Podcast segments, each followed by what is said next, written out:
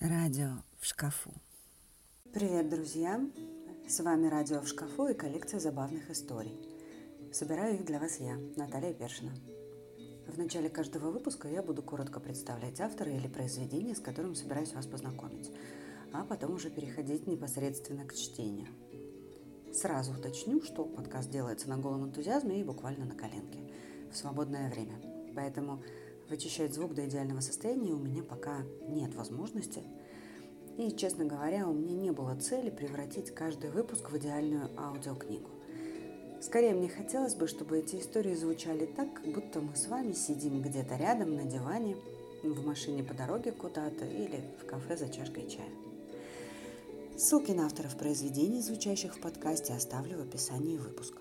Возможно, вам также будет полезно. Признаться, долго думала, с чего бы начать. Сначала выбор пал на одного автора, потом решила, что стартовать именно с пикантных историй было бы неправильно. Да, в подкасте разные будут истории от разных авторов. И не всегда приличные, поэтому и ценз обозначен как 18+. Одно могу обещать, пошлых историй не будет точно. В общем, сегодня у нас с вами замечательный Александр Шервинт – да, актер. Я очень люблю две его книги.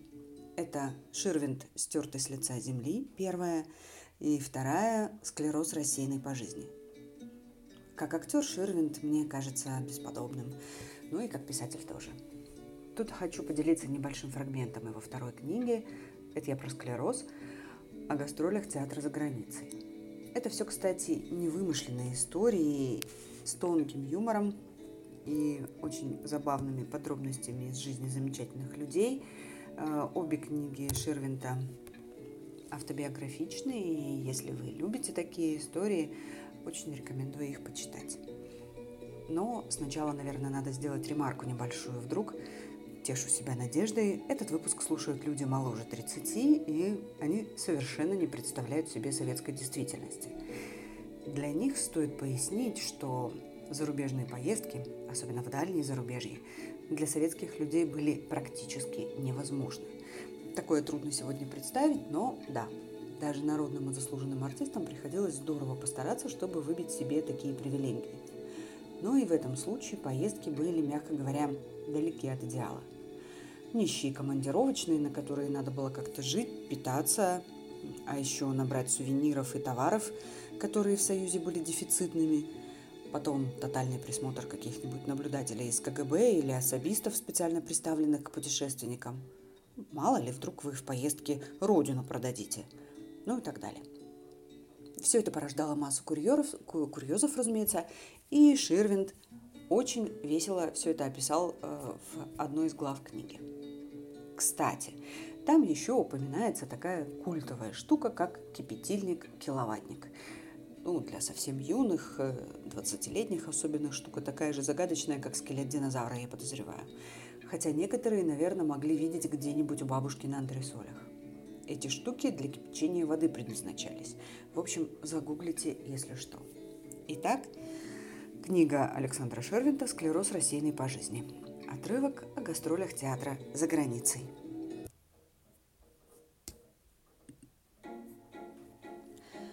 Ах, за граница. Она была для нас только одна – Болгария. Потом их стало уже три. Ближняя – бывшие наши республики, средняя – бывший соцлагерь и дальняя – настоящая и вечная мечта всех русскоязычных артистов. И мы, гуляя по Лос-Анджелесу, зажмурившись, как перед прыжком с трамплина, заходили в кафе для бездомных и смело съедали гамбургер с чашечкой мутного кофе и ничего, не падали в обморок, заплатив 5 долларов за завтрак. Тут только ни в коем случае нельзя было умножать доллары на курс рубля. А то получалось, что ты съел за обедом махеровую кофточку для жены, и обморочное состояние возникало непроизвольно. То ли дело светлые застойные времена, когда случались запланированные за несколько лет, выбитые с трудом интригами и личными контактами, редкие гастроли театров «Свободный мир», как правило, делалось это в порядке обмена. Мы к ним, они за это к нам. Ну, Болгария, Чехословакия, Венгрия. С этим попроще.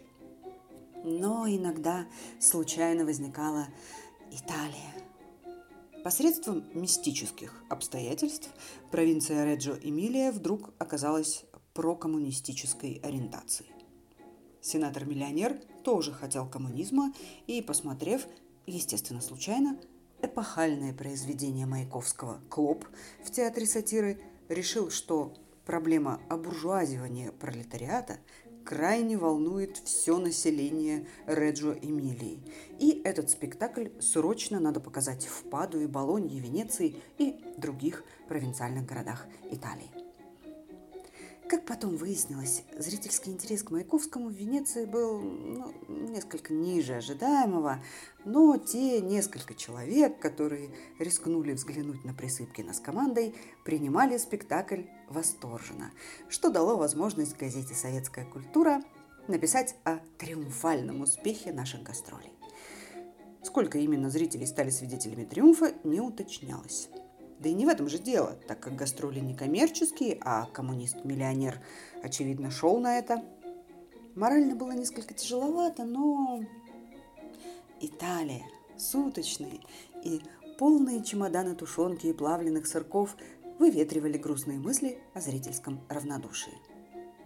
Кстати, предупреждение компетентных органов перед выездом о готовящихся провокациях, слежке, а главное о невозможности провести через итальянскую таможню живой продукт питания оказались несостоятельными. Даже обидно, до чего мы там никому не были нужны. И, если не воровать в магазинах по-крупному, никто на тебя внимания не обращал.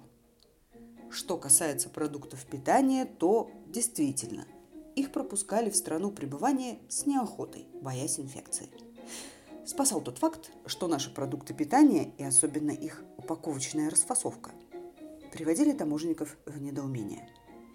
Так, например, наш замечательный баянист, впоследствии зав. отделом культуры МГК партии, ввез в футляре рядом с баяном несколько тонких банок шпрот.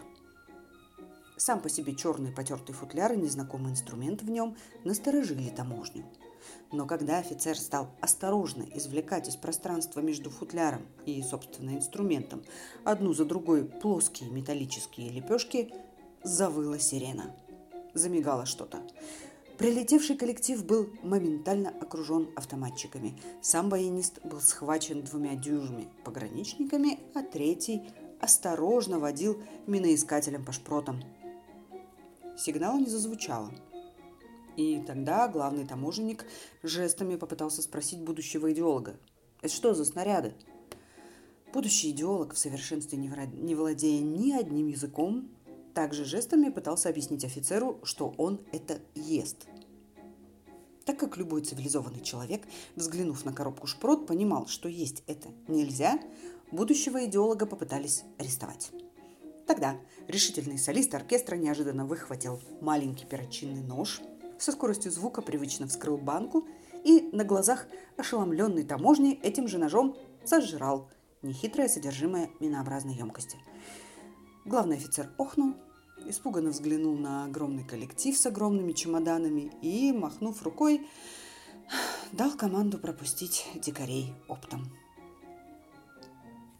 Огромный двухэтажный автобус мчал прославленный театральный коллектив по осенней Италии.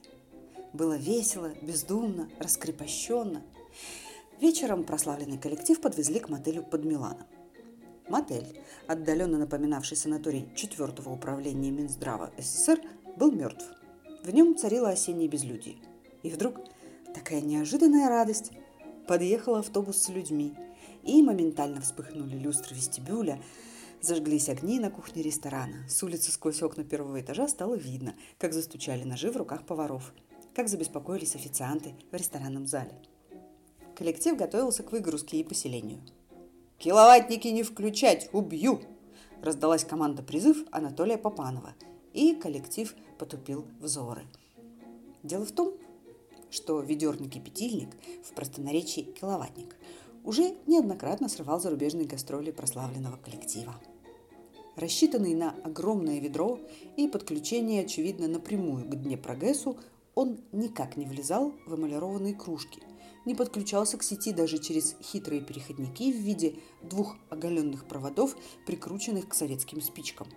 И что самое гнусное, замыкал электрическую сеть любого отеля.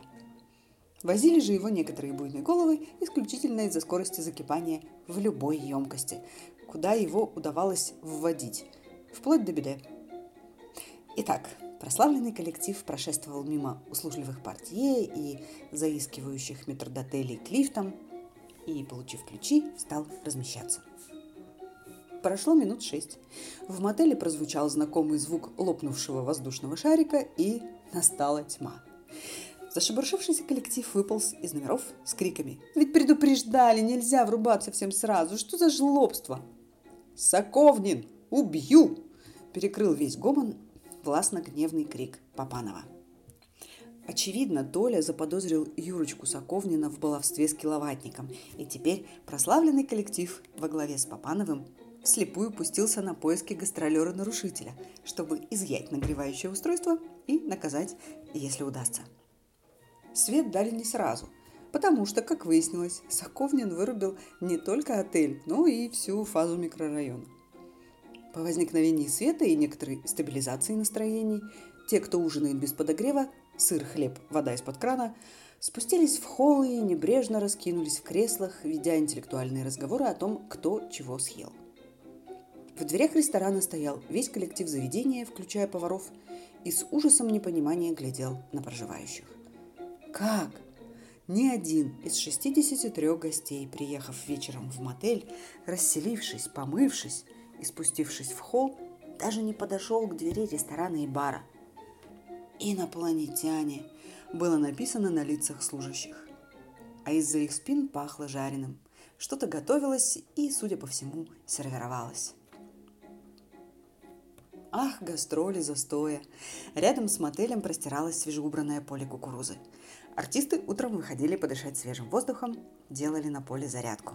Поклоны вперед и в стороны с одновременным собиранием довольно обильного урожая кукурузы, так как даже в Италии потери при уборке довольно велики.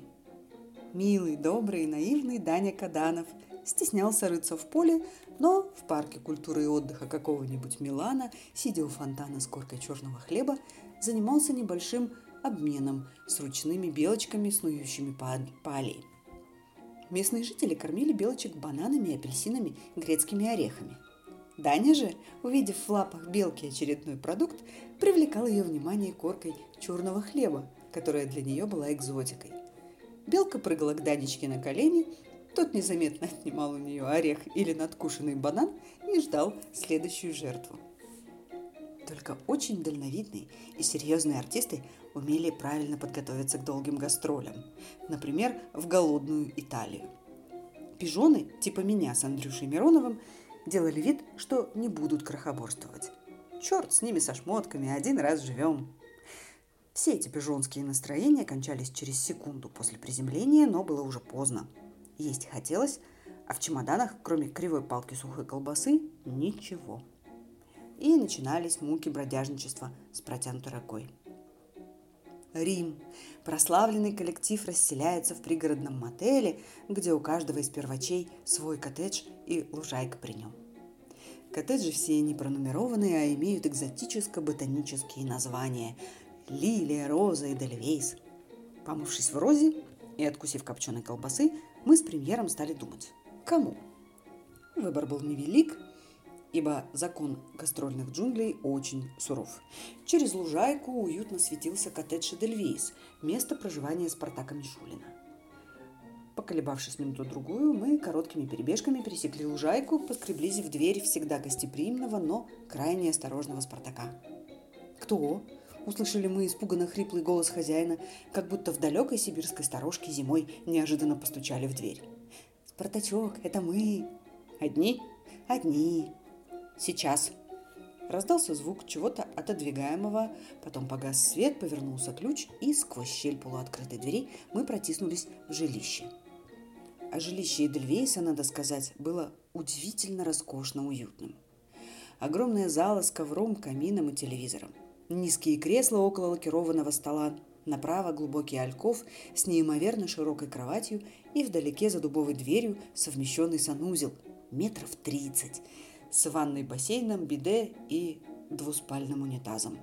Все это стояло на белом мраморном полу с подсветами. Духота и жара в Эдельвейсе были невозможными. Все окна закрыты, металлические жалюзи спущены, темные шторы задернуты. Сам гастролер, босой, в длинных семейных трусах и больше ни в чем радушно сказал. «Ну что, проголодались? А я предупреждал. Пошли». Вдали, в центре санузла, горел костер. На мраморном полу лежал кусок асбеста для изоляции. Стояла костровая тренога, висел котел – и горящий экономно сухой спирт подогревал булькающее варево. Рядом находился открытый большой чемодан с исходящим продуктом. Там было все, включая можайское молоко. В данный момент варилась уха из сайры. Хозяин раздал складные ложки и пригласил к котлу. Готовил Спартак незамысловато, но очень сытно. Беда заключалась в том, что оголодавшие коллеги и сам хозяин никогда не могли дождаться окончательной готовности пищи и начинали хлебать полуфабрикат. По мере сжигания содержимого возникала опасность недоедания, и по ходу трапезы в котел бросался тот или иной продукт из чемодана. Так я никогда не забуду удивительного вкусового ощущения, когда в ту же уху, а это фирменное гастрольное блюдо Мишулина, влили банку сладкой сгущенки – Спартак со своим костром прошел многие подмостки мира. Он варил за кулисами Гамбурга, в гримерной Будапешта на обочине автобана Берлин-Цюрих. Его кухню обожали все, от плучика до рабочего сцены. Помню, заходили на огонек его закулисного костра и немецкие актеры. Хвалили. Ну что, так проходили гастроли а, так жили и гастролировали легенды советского кино и деятели культуры. Название книг Шервинта я оставлю в описании выпуска. Надеюсь, вам захочется их почитать. Спасибо, что вы были со мной. Скоро встретимся.